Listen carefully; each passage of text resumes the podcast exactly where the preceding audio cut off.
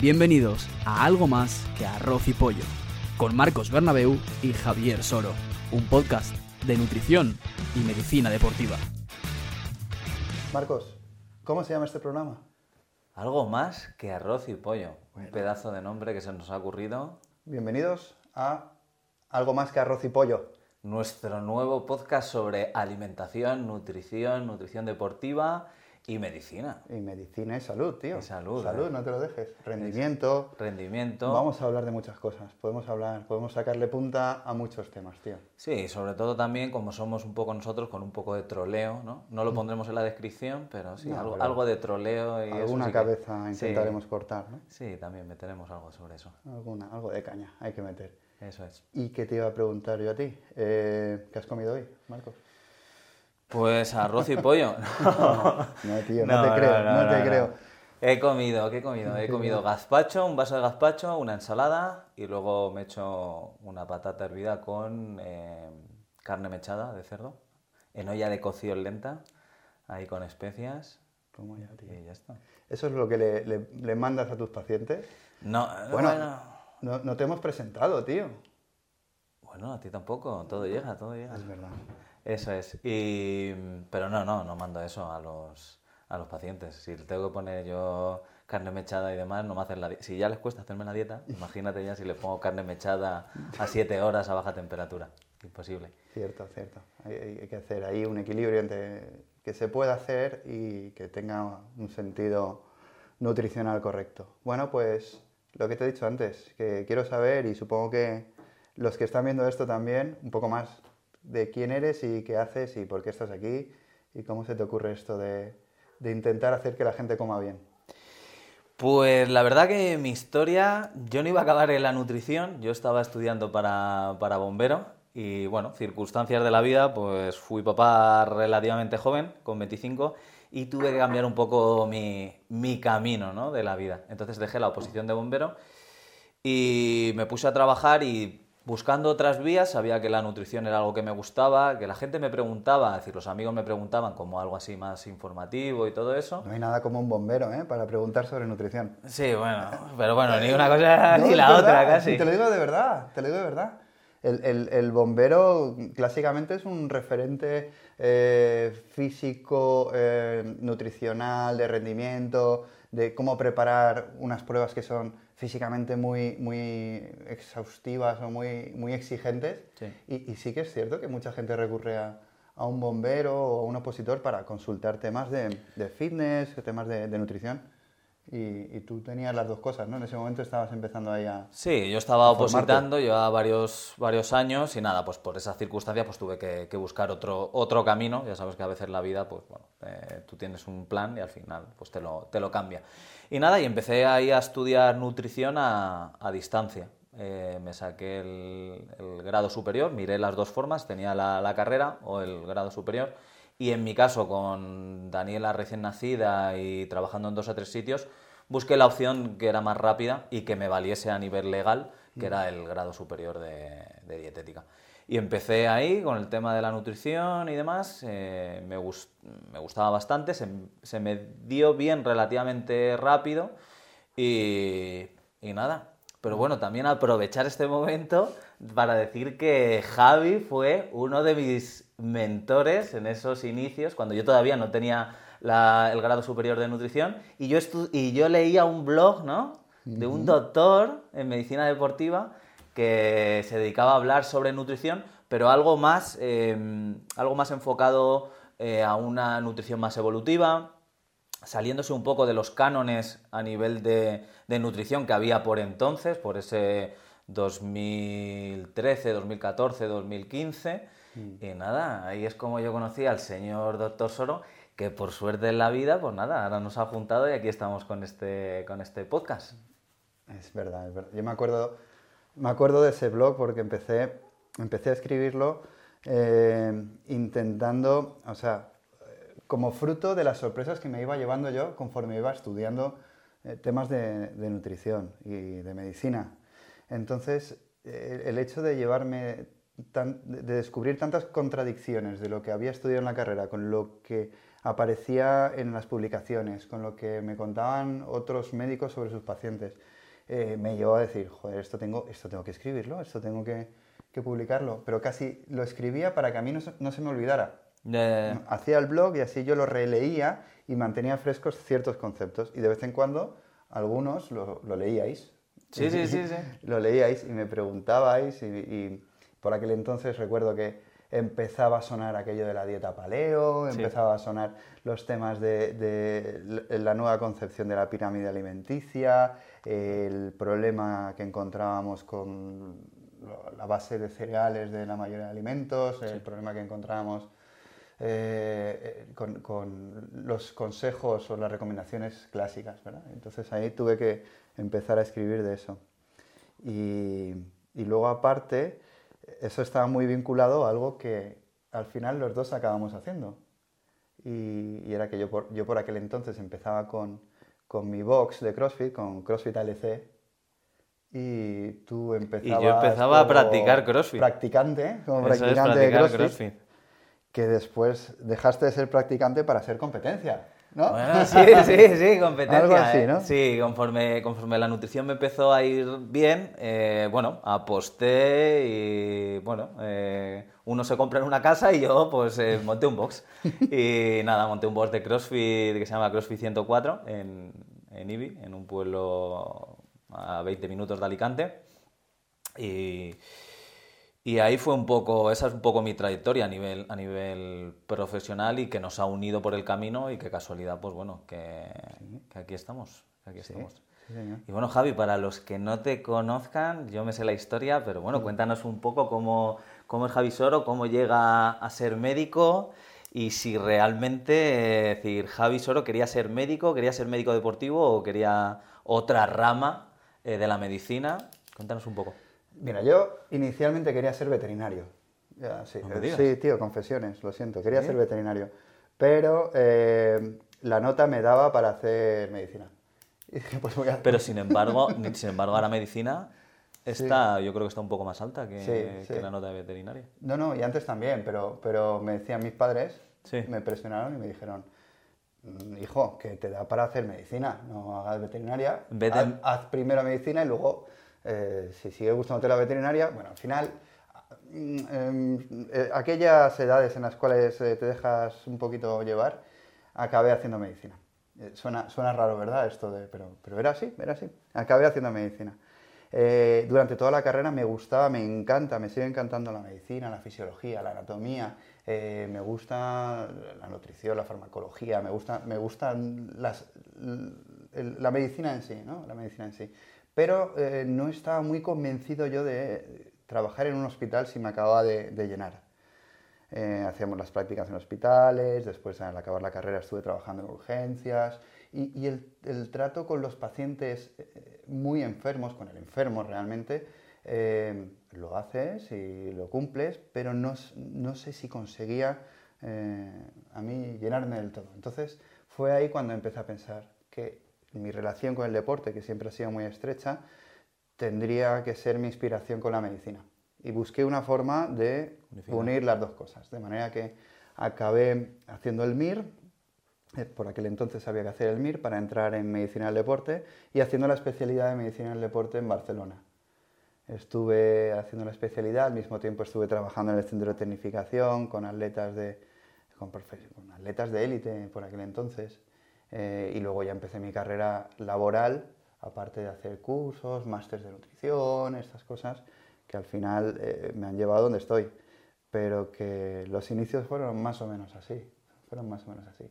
Luego ya estuve en equipos de fútbol, estuve en el Hércules, en el Alicante, Viajoyosa, me fui a Armenia, estuve en un equipo de Armenia, acabé en, en el Real Madrid, en los servicios médicos del Real Madrid, estuve con la base del baloncesto, con el segundo equipo, Alcorcón, yo qué sé, tío, es- he, dado- he- he pasado por muchos, por muchos sitios. Y ahora, ahora, lo cual me lleva a- al por qué estamos tú y yo aquí de nuevo, estoy eh, en, el, en el Intercity, en el primer equipo de fútbol del Intercity, desde el año pasado, que fue 2021, ¿no? Eh, y este año pues he coincidido contigo para trabajar mano a mano con la nutrición de, de los futbolistas de este equipo. Más o menos esta es una Es trayectoria, resumida, trayectoria muy resumida. ¿no? de- de- ¿Cuántos de años llevas de ejerciendo como médico deportivo? Pues desde que acabé la especialidad, eso puede ser ta, ta, 2003, pues 20 años. Estás curtido, ¿eh? 20 años, sí. Gracias, ¿eh? Gracias, profesionalmente, Gracias, profesionalmente. Sí, profesionalmente. ve- 20 años es lo que... A ver, me- esto, estas son palabras de un conocido mío del fútbol, que me, que- que me las, me las cojo para mí. Es que yo no sé de nada, no tengo ni puta idea de nada, pero experiencia tengo. Entonces al final acabas, acabas sabiendo dónde buscar. Es- era un, un- un dicho que tenía este director deportivo por, por aquel entonces, antes fue entrenador, pero bueno. ¿Y tú qué? ¿Qué- ¿Cómo acabas en un equipo de fútbol? Bueno, pues yo, eh, decir, la, ver- la verdad, la historia, eh, no sé ni cómo me llamaron del equipo de fútbol, eh, es decir, no conocía a nadie. Es más, eh, Bueno, me conocías a mí, pero yo no me bueno, acordé. pero yo no sabía que tú estabas ahí. Resulta que, bueno, la, la anécdota es bastante curiosa porque yo veía un número que me estaba llamando todos los días y yo lo típico, digo, esto es Vodafone seguro. esto es Vodafone, eh, digo, digo, estás que lo cojo. Eh, y nada, y, al y ya viendo, pues eso, varias llamadas perdidas y demás, le devuelvo una de las llamadas y no me lo cogen y ya me escriben por WhatsApp. Oye Marcos, que soy el director médico, no sé qué, no sé cuánto, y queremos que lleves la nutrición de, de- de los equipos, de- del Intercity de, fútbol y, y del Lucentum de baloncesto y demás. Que a ver cuándo quedamos para hablar y tal, y, y ya está, y, y a ver si, si cuadran las condiciones, pero bueno, que teníamos referencias tuyas y demás. Y me sorprendió gratamente porque no conocía a nadie de, la estructura de los clubes. Y, y fue muy curioso cuando yo llego mi primer día, a mi primer día allí a presentarme a jugadores, cuerpo técnico y demás, y estabas tú como médico. Y, Ah, dije- Para mí también, ¿eh? Encontrarte a ti, digo, y joder. dijiste, y dijiste, y dijiste, bueno, pero tú qué hacer aquí. ¿Eh? Me acuerdo que me dijiste, Sí, pero tú qué hacer aquí. Y, y la verdad que, que bien, llevo tres, bueno, tú llevas más tiempo en el club, pero bueno, yo llevo tres, tres meses. Es cierto que sí que había llevado futbolistas a nivel, a nivel profesional, pero de manera individual, y a nivel de equipos es, es algo más, más diferente, ¿no? Tienes que cuadrarlo todo con una unidad, tienes que estar más, trabajar codo a codo y estar, bueno, y estar más pendiente a nivel de, de viajes y todo eso, pero, pero bien, la verdad que, que me Como- gusta el trabajar. Como pacientes, como Sí. pacientes, ¿qué te parecen los, los futbolistas? ¿Son iguales que el resto de pacientes? ¿Tienen alguna característica especial que hayas notado eh, que, que tengas que tener en cuenta cuando pues, pones una dieta o cuando das unas recomendaciones? Para empezar, supongo que no son ellos los que te buscan a ti, que eres tú el que has llegado allí y es- Correcto. y, tienes que hacer que, Correcto. que ellos funcionen, ¿no? Sí. Algo que me llamó la atención es que realmente, eh, efectivamente, eres una figura que llegas allí para ayudarles, que lógicamente estás ahí para, para- para ofrecerles ayuda, pero lógicamente ellos no te buscan a ti. Por lo tanto, eh, muchas veces, que no todo, eh, la predisposición a los cambios eh, es, es diferente. Es decir, los clientes que van a, a la consulta, ellos ya están predispuestos de alguna manera a ese cambio, te están buscando. Cuando tú llegas allí, ellos no te están buscando a ti. Claro. Es decir, entonces hay, pues bueno, gente un poco más, más reacia, gente que, que tiene, que está dispuesto a escucharte, a hacer esos cambios. Pero bueno, en principio son deportistas profesionales y siempre y cuando se lo, se lo argumentes, que no se lo hagas por, pues bueno, esto lo tienes que hacer as- porque sí, no, si se lo argumentes a nivel científico, o se- eh, intentes ver a lo mejor por qué le va a beneficiar esos cambios, en principio, bueno, son deportistas profesionales y dependen de su rendimiento. La gran mayoría están, están abiertos a, a ese, a ese cambio, con el, con el tiempo, ¿no? Mm. Se me ocurre una cosa, Marcos. Dime. ¿Por qué no, por qué no un día traemos un futbolista aquí? Podemos, podemos un traer... futbolista ¿eh? profesional. Podemos traer eh, futbolistas profesionales. Alguien que, que se haya oído hablar de él últimamente. Sí, la ¿no? verdad que Podríamos te- buscar alguno. Podemos, encontraremos alguno, encontraremos Y- alguno seguro. Y nos cuenta, sí, que nos cuente él también lo que hace un nutricionista con, en un equipo de fútbol. ¿Cuál Sí, es su- luego también nos puede, ¿Cuál es? nos puede contar también eh, su trayectoria, eh, cómo ha pasado por grandes equipos, su trayectoria a nivel nutricional, qué planificaban, qué no planificaban, cómo lo tenían enfocado, a que nivel nos- de recuperación de Que medicina. nos cuenten las tripas de los equipos profesionales. Sí, no, no, no, la- Bueno, a ver si, a, a a ver si si sale algo turbio. a ver si nos metemos en un lío si en el, en el primer episodio. A ver sí, si nos sí, sí, no, estaría bien que nos contasen algo que no se pudiera decir. Eso Que es. tuviéramos que censurar, ¿no? Bueno. ¿Tú crees que hay Mm, hombre, seguramente con el tiempo no censuren, algo seguro. algo, no? Algo Sí. sucio, algo sucio. que- Nosotros, nosotros que, que nos gusta hablar claro y que no tenemos tapujos. A ver, estoy bromeando porque no, no, no do- doy por hecho nada y no, no sospecho de nadie, pero que estaría bien conocer el, el- el funcionamiento ¿verdad? De, de otros equipos aparte del nuestro, con, de primera mano, de primera mano.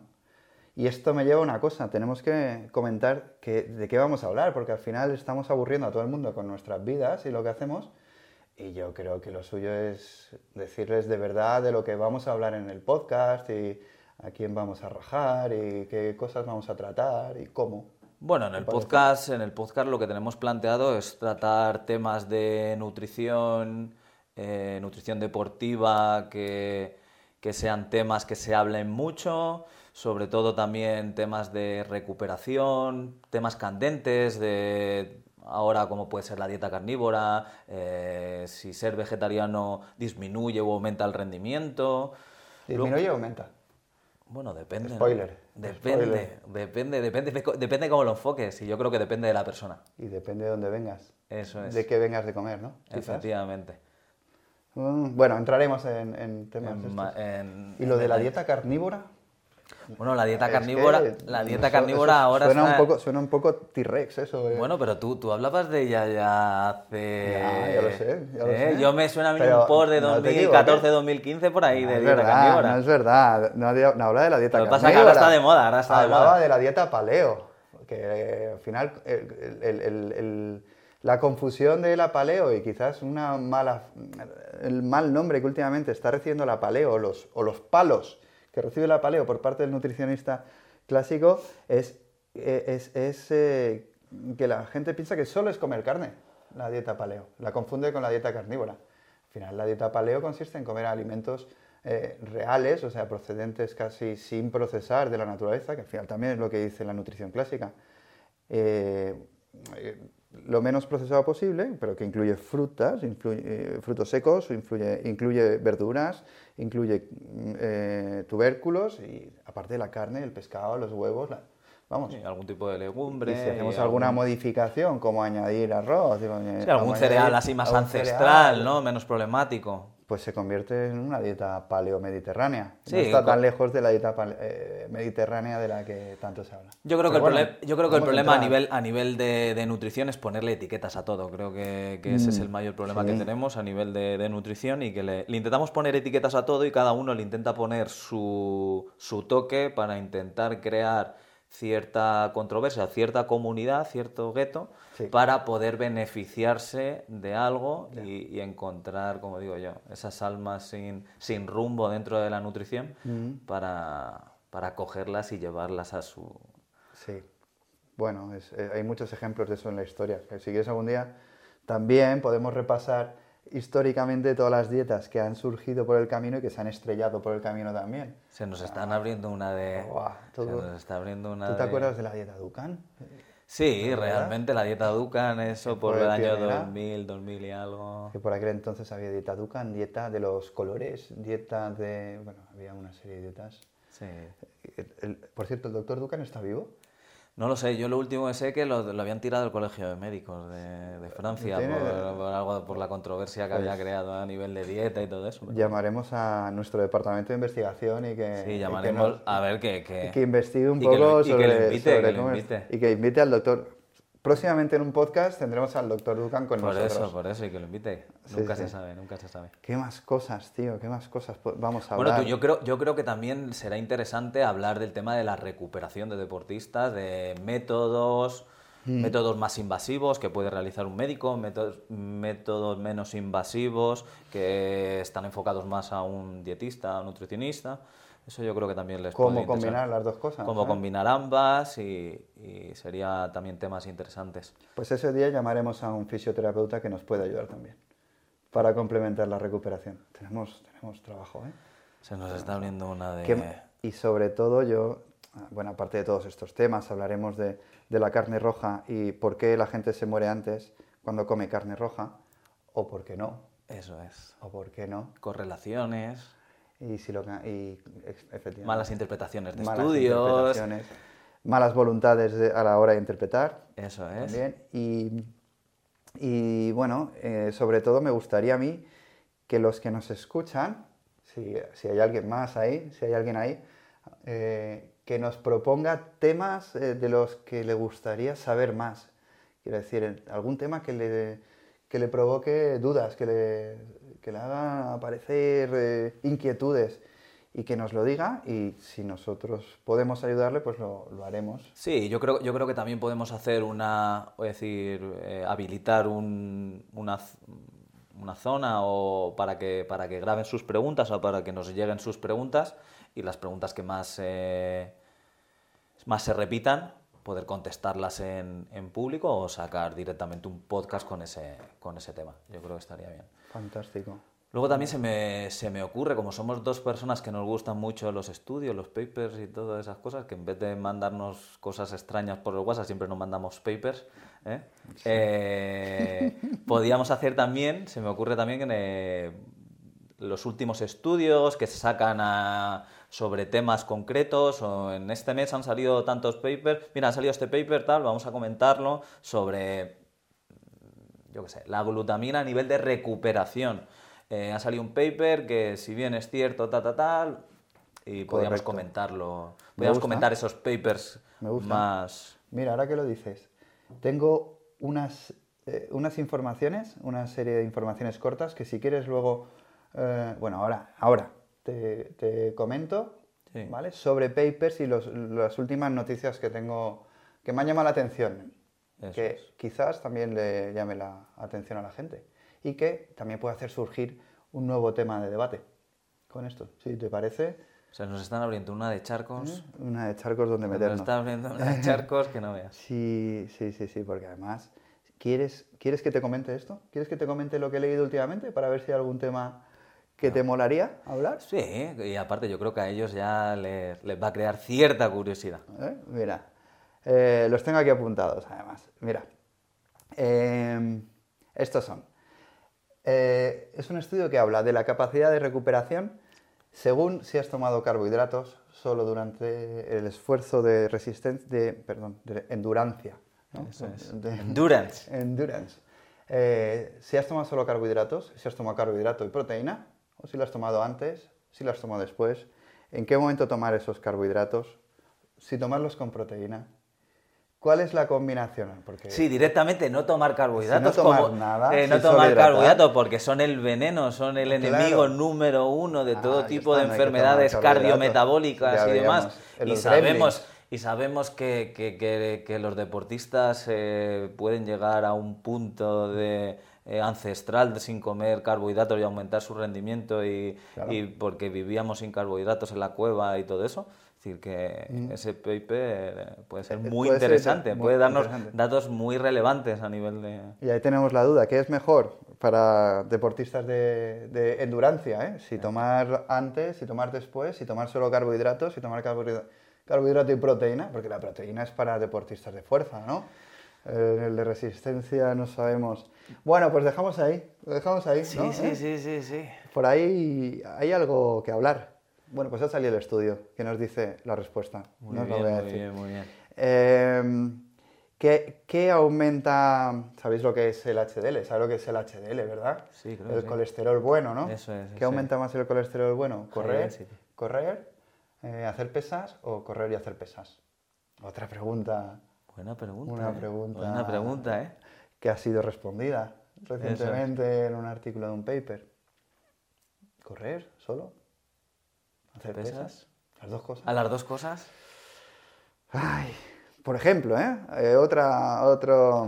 mm, cuando tú sabes lo que es la carnosina también, Sí. ¿no? Y la betalanina. Exacto. ¿eh? Sí, sí, sí, se Eh, escucha bastante últimamente ese tipo de suplementos. ¿Cuánta hay que tomar y cuándo hay que tomarla? Eso es. Los picores, y Eso, es, la parestesia, la parestesia y todo eso. Pues hay un tiempo adecuado cuando tomarlo y un tiempo y una dosis adecuada para eso tomarlo. es, eso es. Porque había unos Una oración. protocolos antiguamente donde se tomaba solo preentrenamiento y durante, y ahora parece ser que es posible que durante todo el día haya que repartirlo. No lo sabemos, Pues no lo sabemos. van saliendo estudios recientes que No nos lo sabemos, eso. no lo sabemos.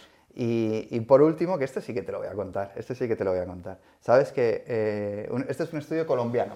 Estos son los colombianos que saben mucho de, de- de- de analizar cosas. De Sí, analizar cosas. de estudios y de, y de química, sí. y de química saben. Entonces, eh, cogieron 10 eh, marcas, las 10 principales marcas de proteínas, Correcto. de, proteína aislada, hidrolizada, de proteína concentrada, eh, de su país. No pone cuáles eran el estudio y analizan las 10 eh, marcas y las comparan, comparan la cantidad de proteína, de calorías y de carbohidratos que declara la marca con las que ellos detectan en el laboratorio.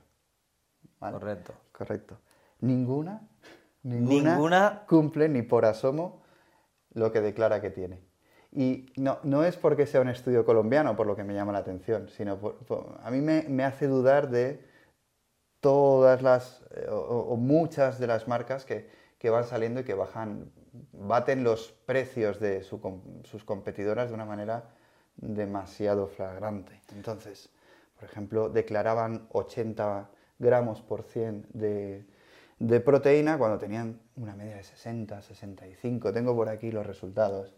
Eh, las calorías siempre estaban por encima de las que declaraban, los carbohidratos también siempre estaban por encima de los declarados. Sí, luego también está la práctica del aminospicking, ¿no? Que es decir, que ese es el falsear ese porcentaje de, proteínas, donde realmente tienen a lo mejor un 60 y pico por ciento, pero le añado ciertos aminoácidos simples para que me suba ese porcentaje, pero realmente aminoácidos completos puede tener un porcentaje infinitamente menor. Entonces, como hay un vacío a nivel de legislación con el tema de las proteínas, pues podemos encontrarnos sorpresas como este estudio, es decir, eh, análisis independientes que analizan eh, realmente ese porcentaje a nivel de marcas. Nos sorprenderíamos. Yo, yo estaría muy a favor de que se hiciera algún tipo de, de control o de estudio más en nuestro entorno para, para poder elegir a la hora de recomendar, de las recomendaciones, eh, marcas que de- realmente declaren lo que, lo que tengan. Es Sí, es realmente- Una realmente- buena iniciativa de este grupo de, de- de universitarios o de profesores, doctores eh, colombianos, pero que es algo que debería extenderse y que debería hacerse porque no, desde luego no es algo que, que ocurra eh, solo allí, porque es algo que tiene que ser, vamos, No, y, estar extendido. y además el tema de las marcas lo tienen bastante controlado. El tema es, es decir, saben qué lote analizar y dónde te saco el estudio. Me refiero, cojo este suero de esta calidad eh, que sé que tiene este porcentaje, te lo analizo y te digo, mira, mi marca tiene tanto. Si tú al cabo del mes pues compras ciertas toneladas de, proteína y te quedas sin materia prima, pues lógicamente vas a comprar sueros de donde pilles y de diferentes calidades, es un poco lo que, lo que hacen las grandes marcas.